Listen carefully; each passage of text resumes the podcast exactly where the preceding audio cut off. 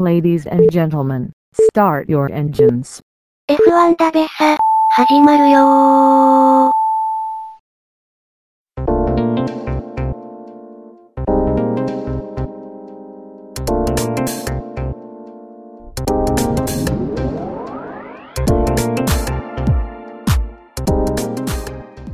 はい、どうも、ドンです。えー、このドンがお送りする F1 ダベサは第79回目を迎えました。ありがとうございます。はい。えー、というわけで、えー先週配信できなくて誠に申し訳ありませんでした。まあ、年度末でね、えー結構忙しかったっていうところがあったので、え配信できませんでした。え今週からまた帰ってくるので、よろしくお願いします。はい。それでですね、あの、やっぱりこれから大学生に僕なるので、え結構日曜日配信というのが毎週できないこともあるというふうに思うんですよ。あの、ちょっと暇がなくてね、できないところがあるかもしれないので、その時は、ちょっと生放送でもしてみようかなというふうに思います。まあ、あの、ちょっとね、詳しいことはまだ全く決めてないんですけれども、まあ、一応ニコ生か、あとはユーストリームどちらかで配信しようかなというふうに今のところ考えています。まあ、ちょっとね、毎週日曜日配信というのは厳しいところだと思うので、まあ、生放送だとね、こういうふうに、えー編集することもしなくていいので、えーちょっとそういうことも考えていきたいなというふうに思います。F1 ダベさん生という感じで、え配信する予定なので、まあ、もしかしたらね、毎週配信できなくなるかもしれないので、えーそういう時は生放送にするのでよろしくお願いします。はい。えーというわけで、え1週間休みをいただいたんですけれども、まあ、僕が休んでいる期間に、えー日本の F1 ファンにちょっと朗報が届きましたね。えっと、こちら F1 ゲートさんの3月2日の記事で、えー鈴鹿サーキット2018年まで F1 日本グランプリの開催に合意という記事がございます。はい。まあ、記事の内容は要約しますけれども、まあ、要するに F1 日本グランプリが2018年まで開催するということですね。もうこれは本当に嬉しいですね。あの、まあ、これで喜ばない日本のファンはいないというふうに思うんですけれども、まあ、裏を取るまでもなくて、この F1 日本グランプリの、えー開催の契約延長の裏には、えーホンダ F1 復帰ということがほぼ確定になったと言われています。まあ、どういうことかというと、まあ、前にも言いましたが、えー鈴鹿で F1 日本グランプリを開催するかしないかの最終決定権はホンダにあるのです。まあ、鈴鹿サーキットを作ったのもホンダですし、現在鈴鹿サーキットを経営しているのも、えホンダの子会社であるモビリティランドという会社です。ですので、え現在、え日本人ドライバーもいない。そして日本企業もほとんど参戦していないこの状況での、え契約延長ってことは、まあ今噂されているホンダ復帰というのがほぼ確定になったのではないかなというふうに思います。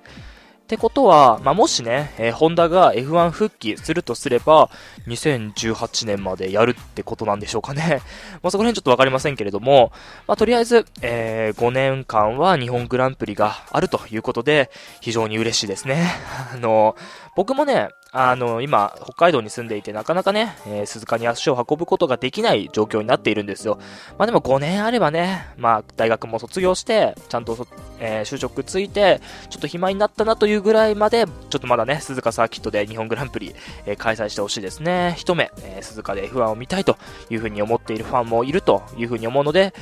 えずっと F1 グランプリ、F1 日本グランプリ続いてほしいなというふうに思います。はい、というわけで、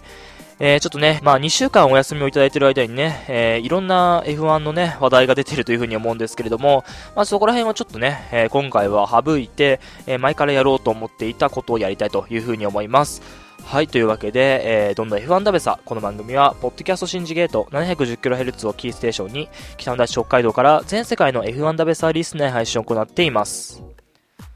はい、えージングルとは、えー久しぶりにあのコーナーです。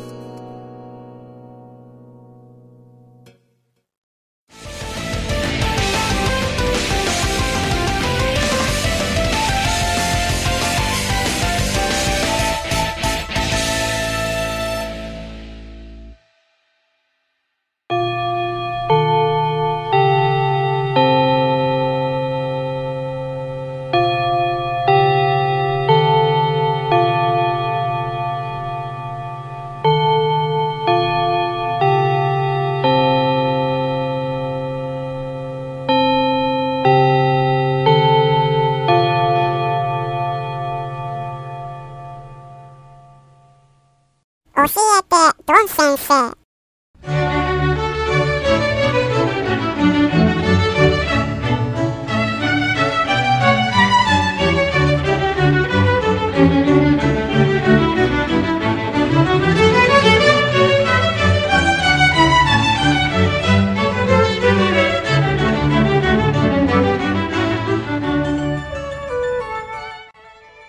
はい、教えてドン先生のコーナーです。えーこのコーナーはですね、えーこの私、ドン先生がですね、F1 のことに関して今更聞けないようなこと、まあ他の人に言ったらね、えーググレカスと言われてしまいそうなことを、えこの優しいドン先生が説明していくというコーナーなんですけれども、え今回はですね、え前々からやりたかったというか、やる予定だったペイドライバーのことについてやりたいと思います。まあ、このコーナーね、1年ぶりぐらいなので、まあ、どういうコーナーだったか忘れた人もいるかもしれませんけれども、えー前半はですね、えーペイドライバーの説明をして、えー後半は僕のペイドライバーに関する思いなんかを言っていきたいと思います。えですので、まあ、ちょっとね、え前にやっていた教えてドン先生とはちょっと経路が違うかもしれません。今回はね、え僕の、なんて言うんでしょうか、思いがちょっとね、え入ることになると思います。はい、よろしくお願いします。えーではまず説明していきたいんですけれども、まあ、最初に言っときますけれども、まあ、これ前にも言ったんですが、えー僕はですね、えーペイドライバーっていう言葉が嫌いなんですよ。あの、まあ、あの、ペイドライバー自体が嫌いなわけじゃなくて、ペイドライバーのことをペイドライバーって言っているのがちょっと嫌いなんですよ。まあ、その辺の話はね、え後半するとして、えまずはですね、ペイドライバーって一体何なのっていうお話をしたいなというふうに思います。まあね、このペイドライバーに関していろいろお便りもらったんですけれども、えちょっとね、あの、そのお便りの内容と被るところがあるんですけれども、まあちょっと、えー説明していきたいなというふうに思います。えまずはですね、ペイドライバー。えー直訳すると、えーまあ、ペイ、支払う、そしてドライバー、運転手ということで、えー支払う運転士っていう感じだと思うんですけれども、まあ、これだけじゃよくわからないと思うんですね。まあ、具体的に言えば、えードライバーがチームにお金を納める、まあ、ドライバーみたいな感じですね。まあ、言い方を変えれば、シートをお金で買っている人みたいな感じなんですね。まあ、このお金というのは、こう別にあのドライバーのポケットマネーではございません。もしかしたら過去にそういう人がいたのかもしれませんが、え基本的には今は違います。まあ、じゃあ何のお金かというと、ドライバーが持ち込んだスポンサーのお金なんですね。まあ、基本的にはそのドライバーの母国のスポンサーが多いと思うんですけれども、まあ、ちょっと分かりにくいと思うので、例を挙げると、まあ、例というかちょっとね、あの僕が考えた空想の例なんですけども、例えば、えー、と F1 に日本のチームがあったとします。日本のチームがあったとして、そこに、まあ、例えば、そうですね、オーストラリア人ドライバーが乗ったとします。オーストラリア人ドライバーが乗って、直後ぐらいに、そのチーム、日本のチームに、オーストラリアの企業のスポンサーが、まあ、いっぱいついたとすると、彼が持ち込んだスポンサーだということが予想できますね。で、そのスポンサーが多ければ、まあ、お金もね、チームに入りますから、まあ、彼はペイドライバーと言われてしまうでしょうね。まあ、スポンサーの量が多ければ多いほど、まあ、彼はペイドライバーなんだみたいな、そんな感じに言われると思います。ですので、ペイドライバーは何円以上をチームに収めてるから、彼はペイドライバーっていう決まりはないんですけども、まあ、多く収めてればペイドライバーと言われてしまいます。まあ、交渉の時にね、えー僕と契約すれば、スポンサーがいっぱいつきますよみたいな、まあ、そんな感じだと思いますよね。ですから、えードライバープラススポンサー、まあ、お金ですね、がついてくるのが、えーペイドライバーという感じだと思います。えーですから、もともとスポンサーが少ないチーム、まあ、小規模なチームですね、は、喉から手が出るぐらいこういうドライバーが欲しいでしょうね。で、まあ、ある程度スポンサーがついているチームは、え資金力よりも実力を重視するでしょうね。はい。まあ、こんな感じで、ペイドライバーに関しては大体分かってくれたと、ちょっと雑ですけども、まあ、お便りコーナー、お便りのね、ところでも説明するので、まあ、この辺にしたいと思います。で、ここから僕の、えぶっちゃけトークに行きたいというふうに思います。はい、というわけで、ここからぶっちゃけトークなんですけれども、あのですね、まあ、先ほども言いましたが、僕はですね、えペイドライバーっていう単語が、まあ、嫌いなんですよ。うん。まあ、その理由なんですけれども、まあ、先ほども言いましたけども、ペイドライバーって、えーまあ、支払うドライバーってことで、こうやっぱりネガティブなイメージを持っている人が多いと思うんですよ。まあ、どうせシートをね、お金で買ってるんでしょうっていう、まあ、直訳すると支払うドライバーですからね。こう実力よりもお金なんでしょっていう感じで、結構ね、ネガティブなイメージ、悲観的なイメージを持っている方が多いと思うんですよ。ドライバー側も、まあ、自分のプライドがありますからね、このドライバーに対するプライドがありますから、ほとんどのドライバーは認めないですよね。自分がペイドライバーだってこと。それはドライバー側もそうだし、チーム側もそうですよね。だから、そのドライバー側、チーム側が、もう自分はペイドライバーだとか、え彼は実力よりも資金力を重視して選んだみたいな、そういうことは言わないですよね。まあ、もしかしたら、資金力で選んだのかもしれないけども、絶対認めたりしないですよね。まあ、僕の記憶上そういう、えチームやドライバーはいませんでしたよね。自分はペイドライバーだっていう風に宣言したドライバーは多分いなかったと思うんですよね。でそれぐらいやっぱりペイドライバーってあのネガティブなイメージを持ってるんですよ、皆さん。まあ、僕たちもそうですし、えドライバー側、チーム側もそう思ってるんです。ですから認めて認めてないですよね。で、あの、ペイドライバーって先ほども言った通り、まあ、スポンサーがいっぱいついているドライバーっていう言い方でもいいと思うんですよ。スポンサーがいっぱい自分自身ついていて、そのスポンサーのお金をチームに渡してるってことは、個人的なスポンサーがいっぱいついてるってことですよね。あのそれってダメなことかなっていう話なんですよ。あの、スポンサーがいっぱいついてるってむしろいいことじゃねえのっていう話なんですよ。スポンサーがいっぱいついていて、えー、そのスポンサーを、まあ、手にチームに移籍するとかチームに行くっていうのは、そんなに悲観的なことかってことなんですよ。それが、ペイドライバーっていう言葉になっているから、なんか、悲観的なイメージがあるだけで、もう別にスポンサーがいっぱいついているっていうのはそんなに悪いことかな。うん。で、もっと嫌なのが、そのスポンサーの内情ですよね。スポンサーってもともとどういうものかっていう話なんですよ。あの、まあ、基本的にはスポンサーっていうのは、まあ、自社を宣伝してほしいっていうのもあると思うんですけれども、まあ、他にもね、こうやっぱり先ほども言った通り、えー、個人のスポンサーというかね、ドライバー自身についているスポンサーは、母国のスポンサーが多いと思うんですよ。ですから、その母国のね、えー、ドライバーが、その世界のね、F1 というフィールドで頑張ってほしいという意味での、あの、資金提供でのスポンサーっていうこともあると思うんですよ。だから、頑張ってくださいみたいな、頑張ってほしいっていう意味での、あの、資金提供、スポンサー提供っていうのもあると思うんですよ。ですから、その、頑張ってくださいっていう風に送り出しているお金、まあ、スポンサー料金を手にしているドライバーが、チームに来た時に、ペイドライバーという風に変換されてしまうのが、ほんそういうのはちょっとおかしいなっていう風に僕は思いましたね。うん。えー、ちょっとね、えー、わけわかんないところがあったかもしれませんけども、まあ、最後にまとめると、えー、まあ、ペイドライバーっていうのは、あのもちろん、先ほども言った通り、いても構わないと思うんですよ。それはね、あの個人的についているスポンサーが、えいるということでいいと思うんですけれども、チーム側が、その、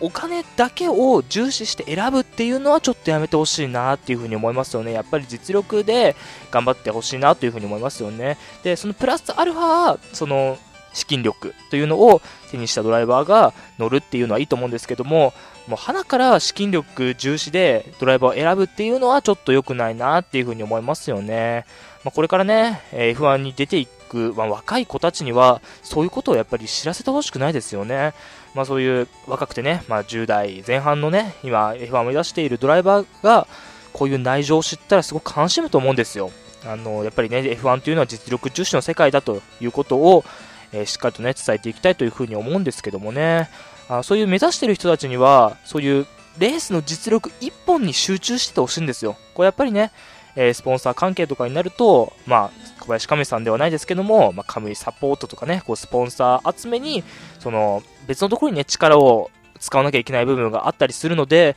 ドライバーはレースのことだけに集中しててほしいですよね。他のね、えー、マネジメントのとことかは、そんなに集中しないでね、えー、レースだけに集中しててほしいと思うので、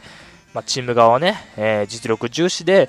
えー、資金力はおまけと考えてほしいですよね。うん。まあ、ペドライバーが悪いというわけではないんですけども、チーム側もね、もうちょっと考えてほし考えてほしいなっていうところがございます。はい、というわけで、えー、ちょっとね、長くお話ししてね、えー、後半何言ってるかわかんないところもあったかもしれませんけれども、えー、ちょっとね、ペイドライバーに関するお便りいろいろもらっているのでご紹介していきましょう。はい、まずはこちらのお便りですね。え、神奈川県にお住まいのダベさんネームゆたくさんからいただきました。ありがとうございます。えー、どうさんこんにちは。はい、こんにちは。えー、ペイドライバーについての僕の意見です。はい。えー僕は正直、ペイドライバーにはあまり賛成ではありません。えー以前 F1 のニュースの記事で見たのですが、F1 はオークションになってしまったといったドライバーがいました。えー確かに一理あると思います。F1 はモータースポーツの最高峰なので、世界一の腕を持った人たちが勝負をする場所であるべきだと思います。しかし、今のご時世、チーム側も経営が大変でしょうから、そこそこ実力でもお金を持ち込んでくれるドライバーがありがたいでしょう。それに、スポンサーがつくこと自体実力のある証拠ですし、実力がなければいくらお金を持ち込んでもシートは獲得できないと思います。なので僕はペイドライバーを真っ向から否定することはできません。例えば僕がチーム監督になったとしたら若くて持参金のあるドライバーベテランのドライバーのコンビ。過去例えば2011年のウィリアムズで行くと思います、えー長文すいませんでしたと。いただきました。ありがとうございます。そうですね。こうやっぱりあのゆたくさんのお便りもあった通りあのスポンサーがつくこと自体やっぱり実力があると。いうことなんですねこうペイドライバーだからペイドライバーだからって言ってもペイドライバーってやっぱスポンサーがついてるわけじゃないですかそのスポンサーがついているっていうことはやっぱり実力がある証拠ですよね。実力のないドライバーにスポンサーつきませんからね。やっぱりペイドライバーっていうのは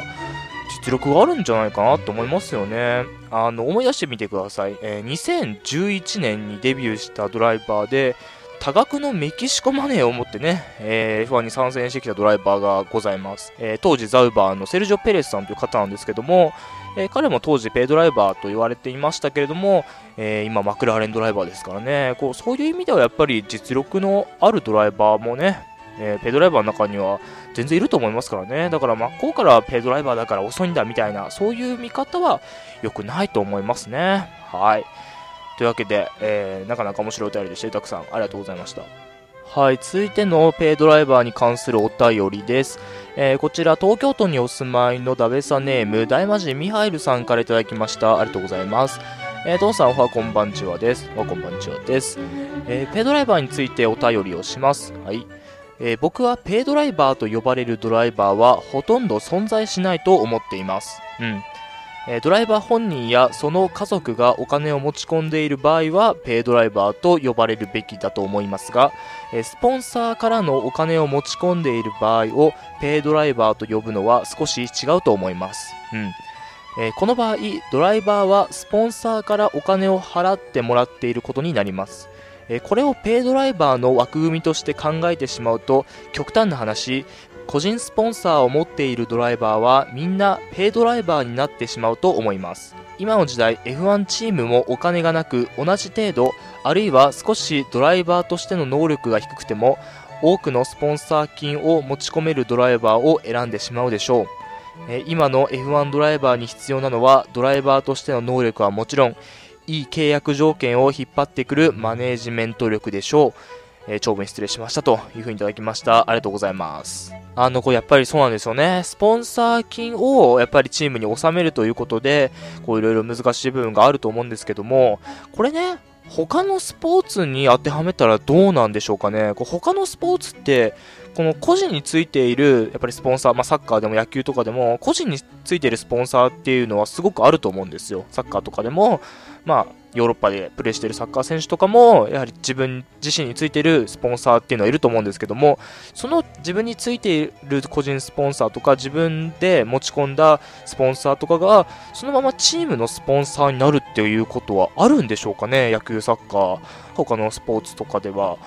これ、あるんですかね、モータースポーツだけじゃないかなっていうふうに思うんですけどもね、どうなんでしょうか？そこら辺の詳しい話知ってる人教えてください。スポンサー関係でね、ちょっと詳しい方いたら他のスポーツでもあったらよろしくお願いします。おそらくは選手が持ち込んだスポンサーがチームのスポンサーになることはほとんどないと思うんですけどね、どうなんでしょうか？はい。えーというわけで、えーお便り2つご紹介させていただきました。ありがとうございました。はい、というわけで、えー、と、教えてドン先生では、今回ペイドライバーのお話をさせていただきました。えーまだまだね、教えてドン先生のコーナー復活して、えー、と、どんどんね、特集組みたいというふうに思うので、えぜひともね、こう今更聞けないような F1 の内容ね、ここ、これ聞いたらみんなにね、馬鹿にされてしまうっていう内容でもこっちではね、詳しく説明していきたいと思うので、もしね、えー、ピットストップって何ですかとかね、えー、と、ダウンフォースって何ですかとかね、そんな感じのね、本当誰でも知ってるような話題でもいいので、えー、よろしくお願いします。教えてドン先生のコーナーへのお便りもよろしくお願いします。はい、というわけで、えー、いろいろね、えー、僕、突っ走ってしまった今回のね、えー、特集でしたけども、何かね、え、僕が間違ったことを言ってたりね、僕に対する意見とかもあればよろしくお願いします。はい、というわけで、えー、教えてドン先生のコーナーでした。ありがとうございました。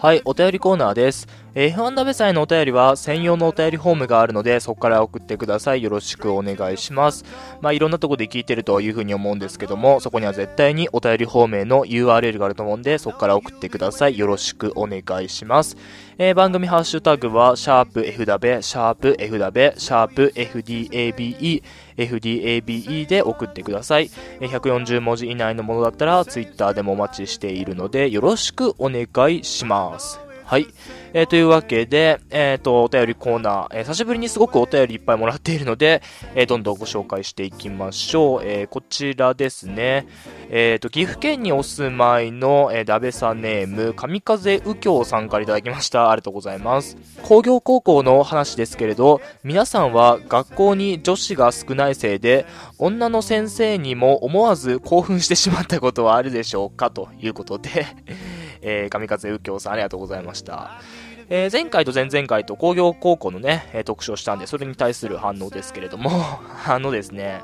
僕はね、あの、女の先生には当たったことがないんですよ。あの、1年の時の部活の顧問が、えー、一応、えー、女性の先生だったっていうだけで、それ以外は一回もあったことないですね。ですからその気持ちがよくわかんないんですけれども、えー、学校にはね、え女性の先生もちろんいるんですけれども、まあ、クラス担任とかね、えっ、ー、と、教科担任にはなったことがないので、えー、全くわからないですね。はい、他の工業高校生の、えー、反応を待っています。はい。やっぱり工業のね、えっ、と、教科が多いので、やはり男の先生がやっぱ多いですね。はい。というわけで、えー、上風右京さんありがとうございました。他の工業高校生、また、え、ご回答よろしくお願いします。はい、続いてのお便りです。えー、続いてのお便りも工業高校に関するお便りです。えー、こちら、香川県にお住まいのダベさんネーム、栗ごはんさんからいただきました。ありがとうございます。えー、どうもさん、こんにちは。はい、こんにちは。えー、工業高校の特集、楽しく聞かせていただきました。ありがとうございます。え、自分も出演させていただいて、本当に中学生に参考になったのか不安でもあります。いや大丈夫だと思いますよ。えー、番組内で女子に飢えている男子が多いみたいな表現がありましたが、えー、高専の場合、女子に対して結構みんな紳士的ですし、ほとんどの男子が諦めムードです。女子中学生の皆さんご安心ください。はい。えー、長文失礼しました。ではまたといただきました。ありがとうございます。そうですね。まあ、飢えているっていう あの表現はちょっとね、あの、どうかと思いますけれども、まあ、女子が少ないっていうことで、まあ、すごくね、あの、男子のみんなはね、あの、女子、彼女が欲しいっていう風に言っているイメージがね、僕の中ではありますし、えー、僕のクラス内でもありました。はい。まあ、今となっては懐かしい思い出です。まあ、本当にね、あの、工業、興味がある女子中学生の皆さんをね、あの、男子ばっかりでちょっと不安だと思う方も多いと思うんですよ。まあ、それでもね、やっぱり、自分の興味があることを殺してね、工業高校に行かないっていうのは良くないなと思いますし、まあ、あの、僕のクラスもそうですし、他のクラスの人も、まあ、工業に関するね、クラスの人も、本当にね、中身はいい人って言ったらちょっとね、怒られると思うんですけども、本当にね、紳士的な態度でね、接してくれると思いますよ、みんな。うん、そんなね、えいじめたりとかは絶対しないと思います。やはりね、この工業を学んでいる人たちってやっぱりなんか、優しいのかもしれませんね。っていうか、ちょっとわかりませんけども、まあ、栗ごはんさんも言ってますけども、まあ、高専も、まあ、そういうことらしいので、えー、女子中学生の皆さん、えー、安心してね、高専や工業高校を、えー、受けたい人は受けてくださいと言いたいところですね。はい。というわけで、えー、栗ごはんさん、ありがとうございました。はい、最後のお便りということになります。えー、こちら、静岡県にお住まいのダベサネーム、リアウィングさんからいただきました。ありがとうございます。えー、いきなりすいません、要望です。はい。えー、シーズンが始まるまでに F1 の下のカテゴリーである GP2 や GP3 の特集をやってほしいです。えー、自分は2012年から GP2 を見ているのですが、えレース内容は F1 より面白いです。おえ、将来の F1 ドライバーを予想してみてはいかがですかというわけで、え、リアウィングさんありがとうございました。そうですね、あの、僕は正直ね、F1 の下のカテゴリーはね、見てないんですよ。うん、正直なところ見てないので、えー、この特集をやってほしいというリアウィングさんの、えー、願いを叶えるのは、えー、リスナーさんの反応次第と させていただきます。あの、いっぱいね、こう、やってほしいとか、GP2 の特集やってほしいとかね、そういう特集が、えー、特集はね、要望があれば、えやりたいと思うので、えー、ぜひともね、やってほしいという方は、えっと、お便りをよろしくお願いします。まあ、そんなにいなかったらやらない予定なので、あの、インディーカーの特集はね、ちょっとやろうかなっていう風に思ってたりしてたんですけども、ちょっと GP2 はね、微妙ですね。あの、わかりません。他の、えっ、と、お便りしたいとさせていただけるので、よろしくお願いします。はい、というわけで、えー、ぜひともね、えっ、ー、と、やってほしいという方は、お便りよろしくお願いします。まあ、リアウィングさん自身もね、えー、持って、絶対やってほしいっていうならば、またお便りよろしくお願いします。はい、というわけで、えー、お便り全部読み終わりましたけれども、ここでですね、ちょっとお知らせがございます。あの、特集の方で、えー、お便りを読まさせていただいた大魔神ミハイルさんという方がいるんですけれども、いるんですけれども、あの、彼、僕と同じ 710kHz で、えー、番組を開始しました。ポッドキャストですね、を開始しました。F1 ポッドキャストフォーミュラーという、番組を開始したようなので、ぜひとも皆さん F1 ダベサとね、並びに、えー、聞いてみてください。よろしくお願いします。えー、詳しくはですね、F1 大学放送部、えー、通称 710kHz をご覧ください。そうするとね、えー、僕の番組だけじゃなくて、え、この大魔神ミハイルさんがやっている番組もあれば、えー、キュージさんがやっている F1 のスクッツもありますので、え、見てみてください。よろしくお願いします。はい、というわけで、えー、お便りコーナーでした。ありがとうございました。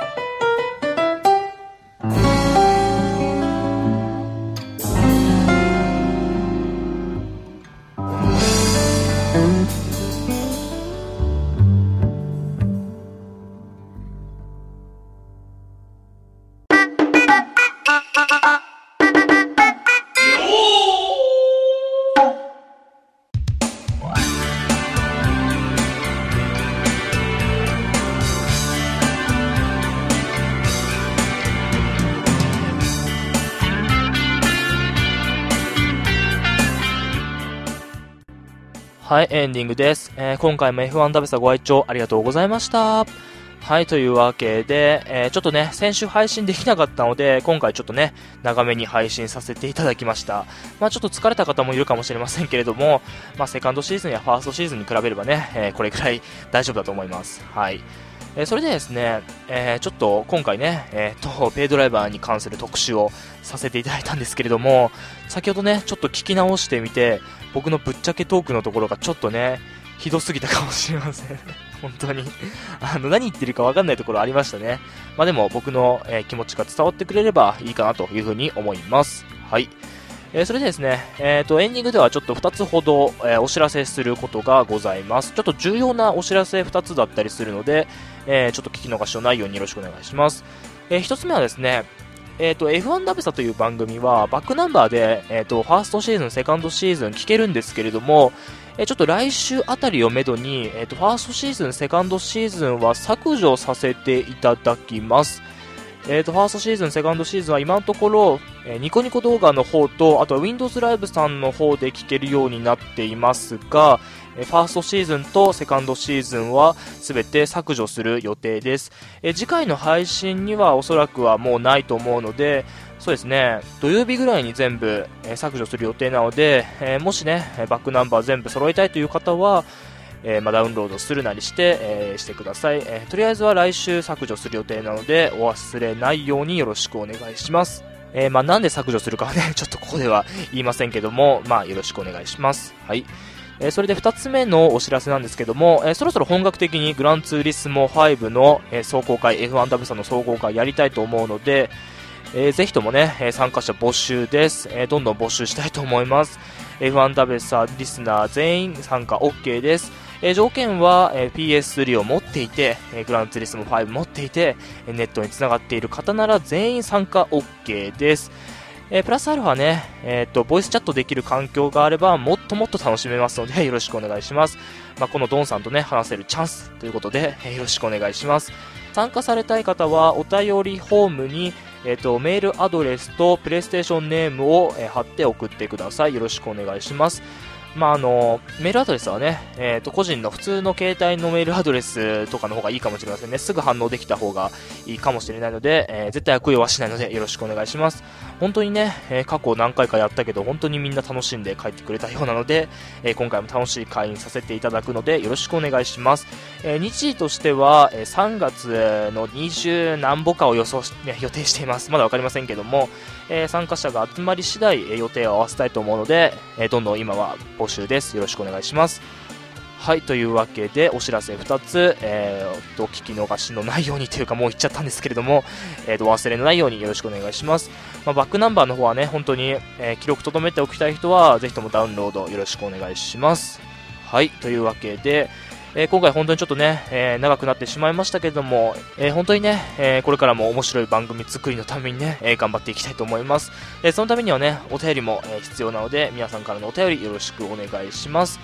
はい、というわけで今回も F1W さんご愛聴ありがとうございました。では、さよなら。